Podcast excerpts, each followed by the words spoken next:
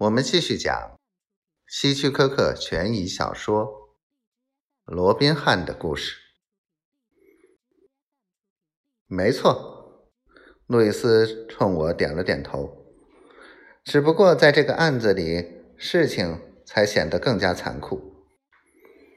这个家伙的酒精能让酒鬼乖乖的听命于他，并且把他们的保险单神不知鬼不觉的弄到手。他停顿了一下，接着又说：“你们知道吗？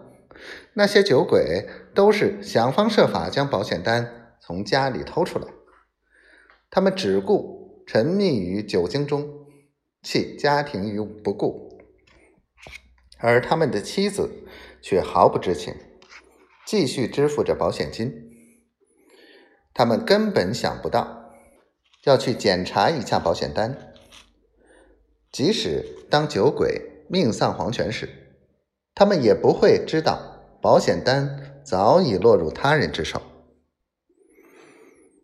这个家伙真可恶！吉姆摇晃着他的大脑袋，气愤地说：“为了获取不义之财，他竟然干这种伤天害理的事情。”路易斯，有多少人遇害？到目前为止是五个。而且死法都一样，都是醉倒在路旁时被击中头部的。他平静地说：“这个混蛋！”吉姆用拳头重重的击打着桌面，他的眼中冒出愤怒的火光。如果不是血淋淋的事实，我无论如何也不敢相信，他竟然残忍到如此程度。那警方现在已掌握了多少线索？我问。估计他们了解的还不如我们详尽。他说：“是吗？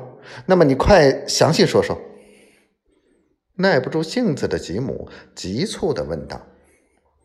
他那棕色的眼睛闪动着光芒。恨不得一下子就把那个家伙扭到眼前。你先别急嘛，路易斯看了吉姆一眼，又抿了一口酒，说：“那五个遇害的人都是五十岁左右的男性，他们都是不可救药的酒鬼，他们死后家庭陷于困境。”其中一家的两个小孩得了重病，但却没有医疗费救治；还有一家的孩子资质很好，但他的母亲长期卧病在床，他不得不放弃学业，小小的年纪就要出去挣钱养家，因为他们的所有保险金都落入到一个人手中了。